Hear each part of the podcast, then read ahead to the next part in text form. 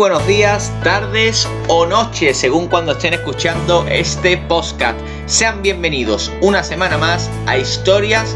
de Fútbol, el podcast que te trae las memorias más interesantes del deporte del balompié. Parafraseando a Fray Luis de León,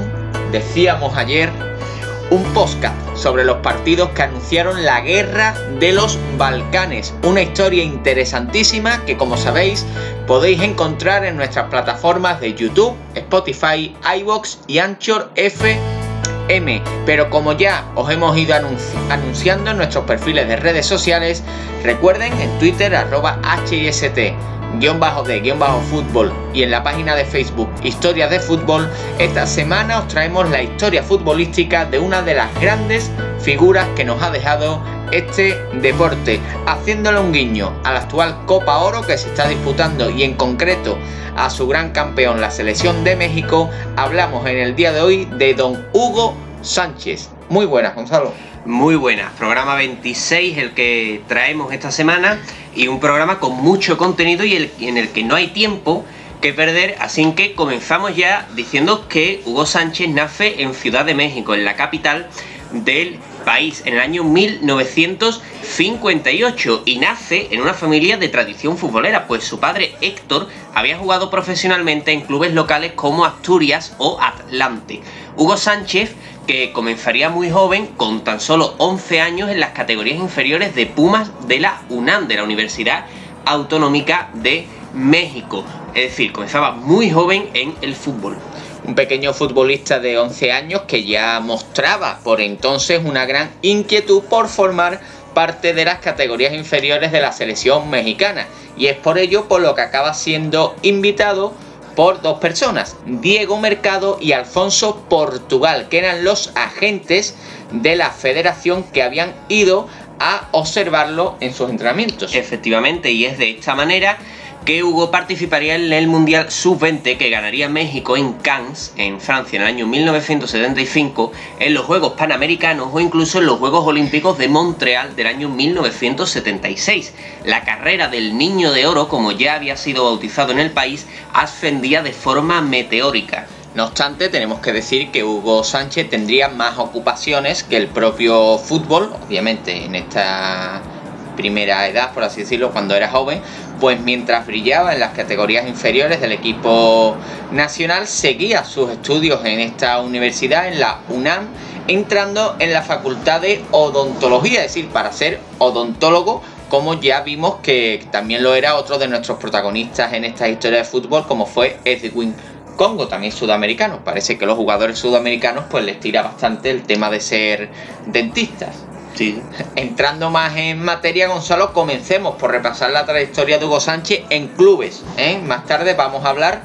también de, Hugo Sánchez en la tricolor, en la selección mexicana y también eh, repasaremos sus pinitos como entrenador hasta, hasta el día de hoy. Pues si hablamos de fútbol de clubes, tenemos que comentar que Hugo Sánchez debutaría con la UNAM en 1976 en un partido de gran rivalidad frente a Tigres, es decir, un Pumas Tigres, con Jorge Maric como entrenador, el entrenador que le haría debutar en la máxima categoría con el equipo de Pumas. El primer gol llegaría en otro escenario y en otro gran escenario. El Estadio Azteca del América de México de, en el año 1977. Un gol que le daba la victoria a Pumas frente al, al equipo de las Águilas.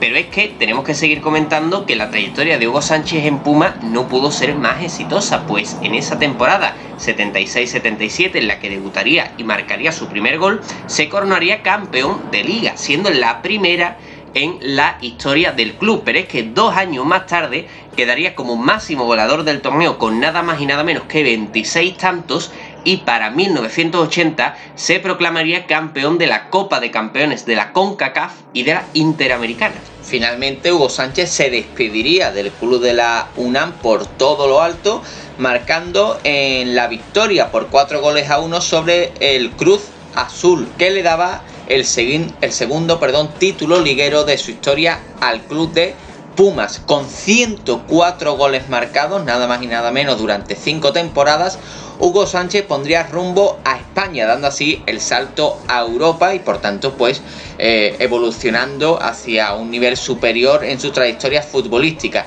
Concretamente tomaría rumbo a la capital de España para vestir la camiseta roja y blanca del Atlético de Madrid. Así fue, y allí en el conjunto colchonero debutaría en un amistoso jugado frente al Liverpool en el mes de agosto de 1981. Su primer gol iba a tardar más en llegar, pues iba a llegar un 30 de noviembre en un partido liguero frente al Hércules de Alicante. En este primer año Hugo Sánchez marcaría 8 goles, una cifra algo escueta que, no obstante, iría aumentando con el paso de los años junto a su mayor adaptación al fútbol español. En las siguientes temporadas marcaría nada más y nada menos que 15 y 12 goles, hasta llegar a una temporada 84-85 donde explotaría definitivamente en España marcando 19 goles y coronándose como Pichichi de la competición, el primero de sus trofeos Pichichi. 19 goles que le valdría eh, pues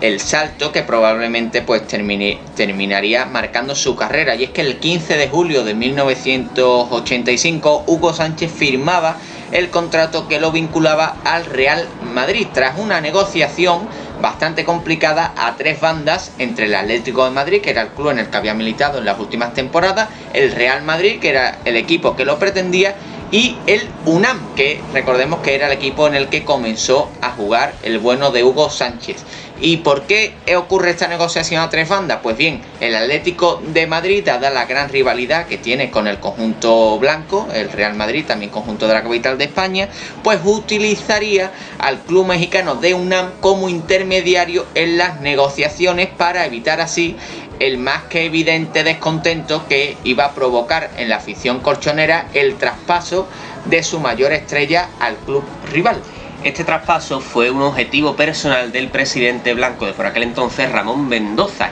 que hizo una primera oferta de 150 millones de pesetas más los jugadores Ocho Torena y Lozano. Una oferta que fue rechazada por el Atlético de Madrid. Sin embargo, Vicente Calderón, el presidente rojiblanco en aquel momento, era consciente de que el mexicano terminaba contrato a la temporada siguiente, con lo cual debía de evitar una marcha a coste cero y por lo tanto se vio obligado a negociar. Tienen que saber nuestros oyentes que Hugo Sánchez reconoció que también recibió una oferta del Fútbol Club Barcelona por parte del propio Joan Gaspar eh, una oferta a la que Ramón Mendoza, el presidente blanco, respondió avivando las negociaciones hasta llegar a un acuerdo con el delantero mexicano. Solo quedaba entonces el acuerdo con el Atlético, con un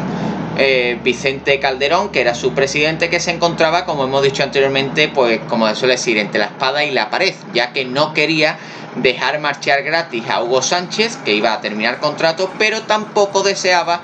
que el club al que se fuera, el club al que iba a hacer la venta, pues fuera el gran rival, el Real Madrid. Finalmente, como hemos dicho, la solución sería usar de puente a, a, Pumas para tratar de paliar el descontento entre la afición colchonera. Finalmente, Hugo Sánchez es presentado en el Santiago Bernabéu el 19 de julio junto a otros dos grandes fichajes del club blanco como fueron Gordillo y Maceda, ante nada más y nada menos que 50.000 madridistas. El debut del mexicano llegaría el 1 de septiembre en un partido ante el Betis jugado en Sevilla en el que marcaría para darle la victoria a su equipo pero en el que también sería expulsado por una airada protesta al colegiado Urizar Afpliarte. Esta, perdón, Afplitarte. Esta temporada sería bastante buena en líneas generales para el mexicano, pues ayudaría al Madrid a ganar su primera Copa de la UEFA frente al Colonia y se proclamaría Pichichi con 22 goles. Hugo Sánchez dejaría grandísimas cifras anotadoras en el conjunto blanco,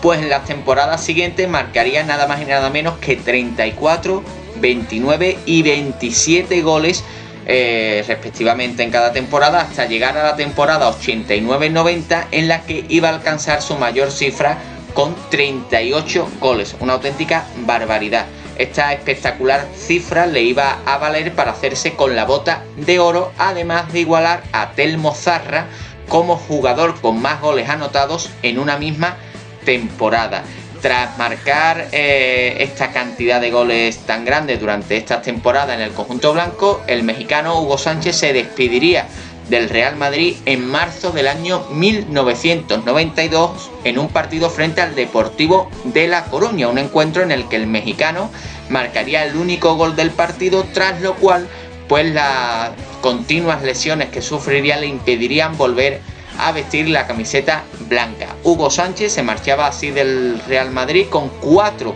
eh, pichichis, es decir, en cuatro ocasiones fue el máximo volador de, de la liga, cinco títulos de liga, una Copa del Rey, tres, tres perdón, Supercopas de España y una Copa de la UEFA. Un palmarés absolutamente envidiable. Desgraciadamente tenemos que decir que desde su marcha del Real Madrid, Hugo Sánchez discurriría por diversos equipos en los que no terminaría de cuajar. Y el primero de estos equipos sería América de México, el que, que no se nos enfaden nuestros amigos mexicanos, pero eh, quizás el equipo más grande que, eh, que se puede encontrar en el, en el país norteamericano. Durante su año en el conjunto de las Águilas, Hugo Sánchez ganaría con el equipo mexicano la Copa de Campeones de la CONCACAF, marcando el gol que le daba a su equipo la victoria en la final frente al Alajuelense, Alajuelense perdón, de Costa Rica, el equipo Tico. Y en un giro de guion que muchos oyentes seguramente no esperan, Hugo Sánchez se marca un fichaje random, como se denomina actualmente, y es que va a volver a España, después de haber jugado en el Atlético Madrid, de haber jugado en el Real Madrid, eh, pues va a volver a España fichando a Gonzalo por un conjunto también madrileño y podríamos decir con un tanto sorprendente para una estrella del calibre de Hugo Sánchez. Efectivamente, Hugo volvía a España para fichar nada más y nada menos que por el Rayo Vallecano, un conjunto donde no lo haría nada mal, pues marcaría 16 goles en 29 partidos, una gran cifra anotadora que, no obstante, no bastaría para salvar al rayo del descenso. Esta sería la última aventura de Hugo Sánchez en España, dejando para el recuerdo 234 goles en 347 partidos, convirtiéndose en el máximo goleador extranjero de la historia de la competición hasta el año 2014, cuando este honor le fue arrebatado por Leo Messi. De nuevo, tras solo un año, eh, Hugo Sánchez cambiaría de equipo para volver a México y jugar en esta ocasión en el club de Atlante, donde su padre, Héctor, también había jugado y donde Hugo Sánchez deja para el recuerdo el enfrentamiento que tuvo con el técnico de América, Leo Benhacker, en la previa de un partido entre ambos equipos en el que Atlante iba a terminar goleando al conjunto de las Águilas por 4 goles a 1. Pese a esta llamativa victoria de Atlante sobre América, Hugo Sánchez iba a volver a cambiar de equipo y en este caso se iba a embarcar en la que quizás podríamos denominar su aventura más exótica, pues se marcharía a Austria para fichar por el Lask Linz, o al menos lo que hoy conocemos como el Lask Linz, porque realmente esto tenemos que matizarlo, y es que el Pentapichichi, como era conocido Hugo Sánchez por aquel entonces por haber sido cinco veces premiado con el galardón de Pichichi, ficharía por el FC Linz, el rival ciudadano del LASK, pero que, acabe, que este FC Linz acabaría fusionado con el LASK a final de esta temporada 95-96. Por lo que no termina de quedar muy claro en cuál de los dos conjuntos de la ciudad de Linz se puede decir que jugó el delantero mexicano. En cualquier caso, Hugo Sánchez solo marcaría 6 goles en su paso por Austria antes de marcharse durante un muy breve periodo de tiempo al Dallas de la MLS y acabar finalmente en el Atlético Celaya. Hay que decir que en ese Atlético Celaya eh, Hugo Sánchez coincidiría con eh, sus ex compañeros Butragueño y Mitchell. Con este club, con Atlético Celaya, iba a marcar su último gol en partido oficial. Lo haría frente a Pachuca el 20 de abril de 1997 para acabar disputando su último partido oficial frente a Santos Lagunas menos de un mes después. La retirada definitiva del delantero mexicano llegaría en un partido amistoso que disputarían Real Madrid y París Saint Germain disputado en su honor como homenaje a Hugo Sánchez en ese año de 1997 y en el que además Hugo Sánchez marcó un hat-trick, marcó tres goles. Hugo Sánchez se retiraría siendo el mejor jugador de la historia de su país, de México, y el mejor jugador de América del Norte y Central de todo el siglo XX según la IFFHS. Y hasta aquí su tremendísima trayectoria, la verdad es que creo que viendo la trayectoria que ha tenido como jugador Hugo Sánchez, pues no está lo suficientemente valorado ni recordado su figura, porque estamos hablando seguramente de uno de los mejores delanteros de la historia del fútbol y por ende de uno de los mejores jugadores que ha habido y creo que no es lo suficientemente valorado ni recordado. Pero bueno, hasta aquí su trayectoria en clubes, pero como hemos dicho anteriormente, no podemos dejar de repasar Gonzalo su trayectoria como internacional mexicano. Así es, si hablamos del mejor jugador mexicano de la historia, no podemos dejar esto a un lado. Hugo Sánchez debutaría con la selección absoluta en septiembre de 1977 en un partido frente a Estados Unidos en el Estadio Azteca mismo escenario donde marcaría su primer gol con el combinado nacional y un primer gol que se produciría solo un mes después de su debut en un partido correspondiente a la clasificación mundialista frente a Haití y que marcaría a los 30 segundos de partido. Sería en 1978 en el Mundial de Argentina cuando haría su primera presencia en un Mundial, debutando en la derrota de su selección frente a Túnez por 3 a 1. La marcha de Hugo Sánchez a España redujo considerablemente su participación con la selección tricolor, pues hay que explicarle a nuestros oyentes que estamos en una época donde aún no existían las fechas FIFA como actualmente sí existen y eso por así decirlo dificultaba considerablemente como decimos la participación de jugadores que se encontraban disputando ligas distintas a la de su país de origen como era el caso de Hugo Sánchez que por entonces estaba jugando en España. Es por ello que para volver a ver a Hugo Sánchez en un gran escenario con su selección mexicana hay que esperar hasta el Mundial de 1986 disputado eh, paradójicamente en, la propia México. Exacto, en aquella cita anotaría un gol en la victoria mexicana frente a Bélgica en el partido inaugural, una Bélgica que acabaría siendo semifinalista de aquel mundial. Sin embargo, Hugo Sánchez bajaría notablemente sus prestaciones tras este partido, no marcando ningún gol más hasta la eliminación mexicana a manos de Alemania en los penaltis en la ronda de octavos. Tras este Mundial de 1986 volvemos a, ver una larga ausencia de Hugo Sánchez en la selección, no solo por lo que antes hemos comentado, sino también por la dura sanción que impondría la FIFA sobre la selección tricolor por el caso de los cachirules, que es un caso que a mí me ha hecho eh, pensar que, que, no sé, tiene nombre de historia de fútbol, de que le hiciéramos una historia. Al parecer se debió este caso de los cachirules a una alineación indebida de la selección tricolor sub-20 que hizo que la dejara fuera del Mundial de Italia 1990. Eh, además, en el año 1991, una lesión dejaría fuera, fuera perdón, a Hugo Sánchez de la Copa Oro. Todo ello en el mejor momento de su carrera.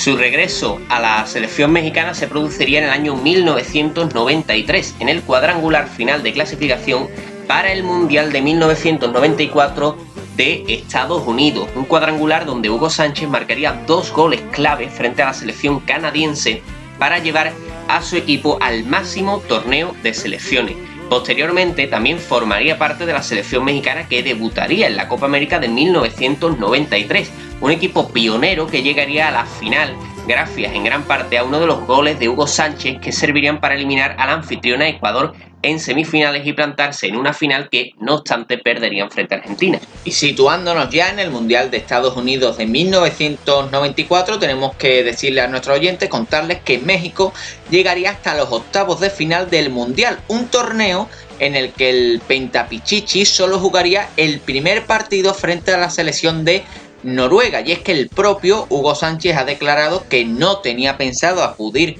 a esa cita eh, de 1994 y que lo hizo por insistencia del entonces seleccionador tricolor Miguel Mejía Barón. La despedida de la selección de Hugo Sánchez llegaría en 1998 en un partido homenaje frente a Paraguay disputado en el Estadio Azteca, el mismo estadio que lo vio debutar casi 20 años antes. Entre ambos partidos, Hugo Sánchez dejó 29 goles en 54 disputados y la sensación de que no se había aprovechado a un gran jugador para conseguir logros mayores que los obtenidos por la tricolor durante esas décadas finales del siglo XX. Y por último, también vamos a comentar el paso de Hugo Sánchez por los banquillos, una trayectoria que ya hay que adelantarle a nuestro oyente que es mucho menos exitosa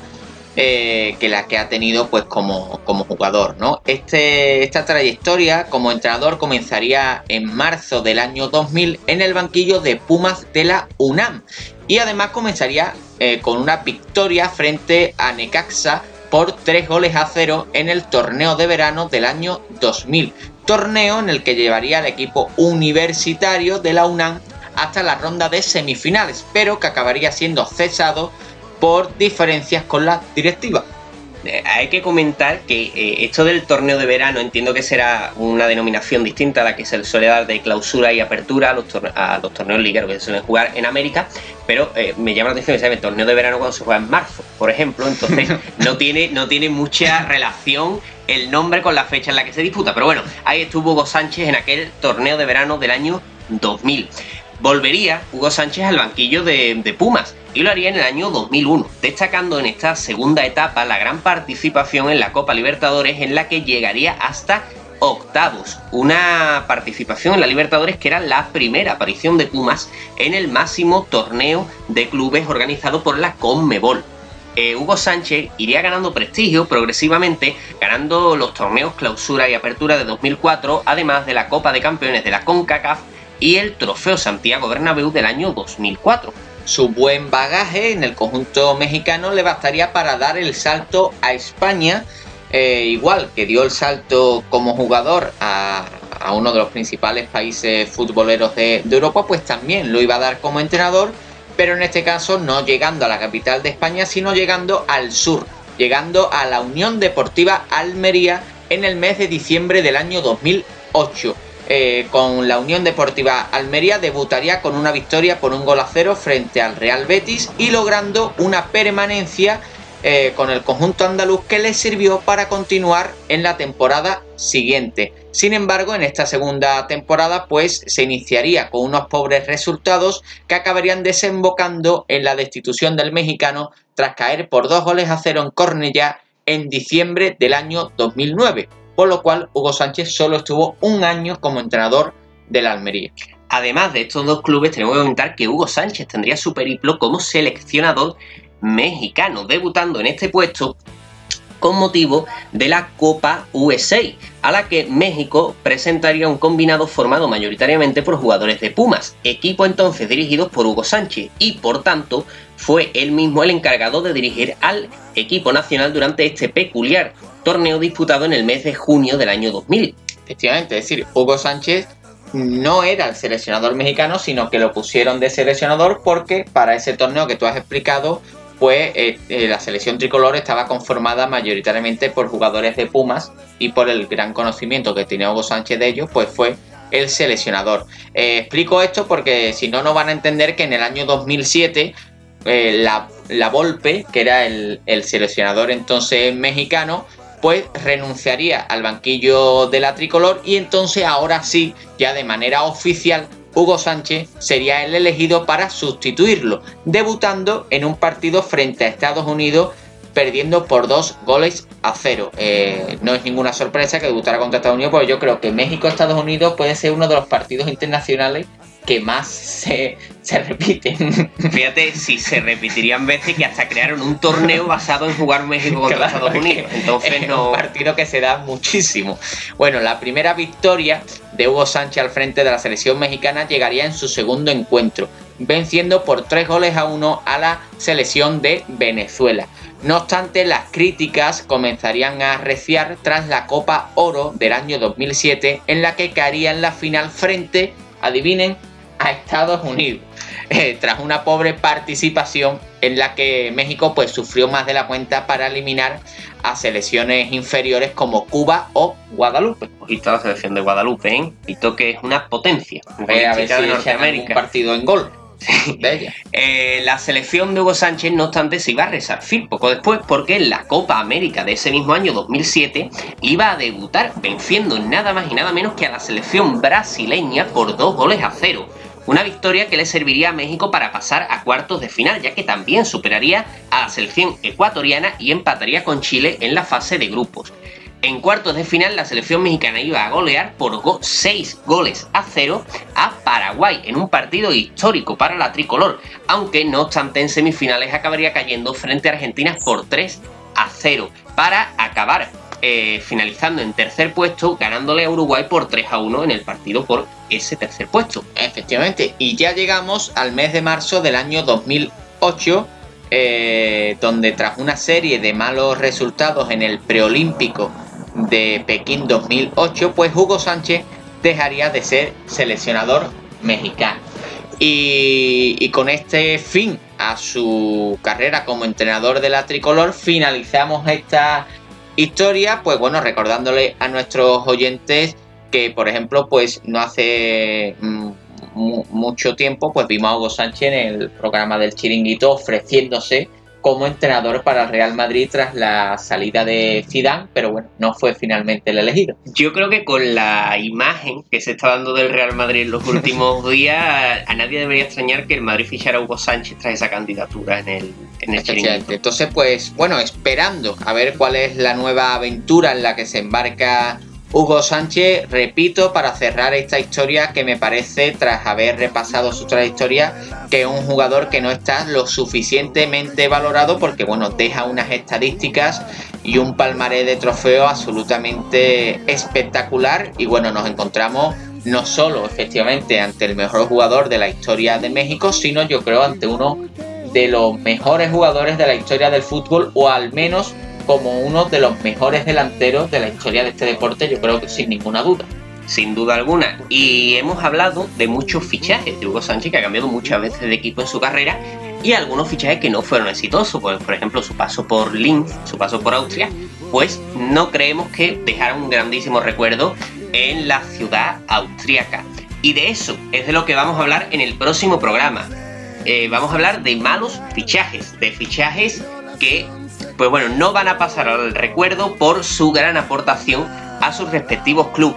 Y queremos decirles a nuestros oyentes que eh, nos hagan eh, llegar a través de comentarios de las redes sociales cuáles creen que es, el peor fichaje que ha hecho nunca su equipo. Efectivamente. Si hay algún aficionado del Deportivo Alavés, por ejemplo, pues que nos ponga en comentarios, tanto en nuestras redes sociales o en los comentarios del podcast, ¿Cuál cree que es el peor fichaje que ha hecho nunca su equipo? Porque de eso vamos a hablar la próxima semana. Y ojo, tienen que ser fichajes hechos en el mercado de verano, porque estamos en verano y vamos a hablar del mercado de verano. En el mercado de invierno, pues ya haremos otro del mercado de invierno. Hablamos del mercado, de invierno. suele haber peores fichajes que en verano. Suelen ser peores, pero en verano también hay. Vamos a dejar más, más difícil. Nos vamos a centrar en los 20 clubes que actualmente conforman la primera división española. Así que ya saben, eh, vamos, ya pondremos, lo pondremos en nuestras redes sociales y ahí podrán comentar más concretamente, pero igualmente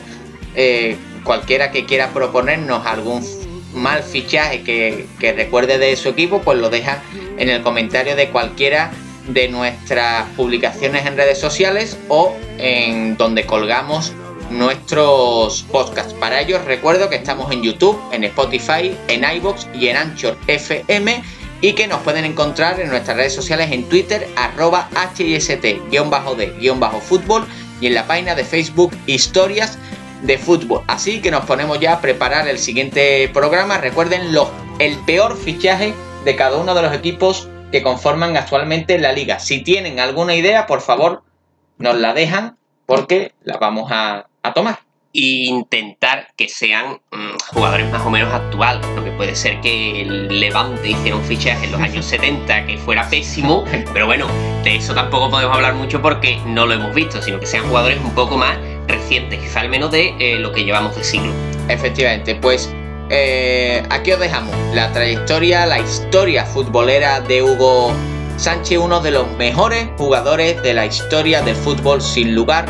a duda alguna. Que pasen buena semana y nos volvemos a ver con la siguiente historia de fútbol.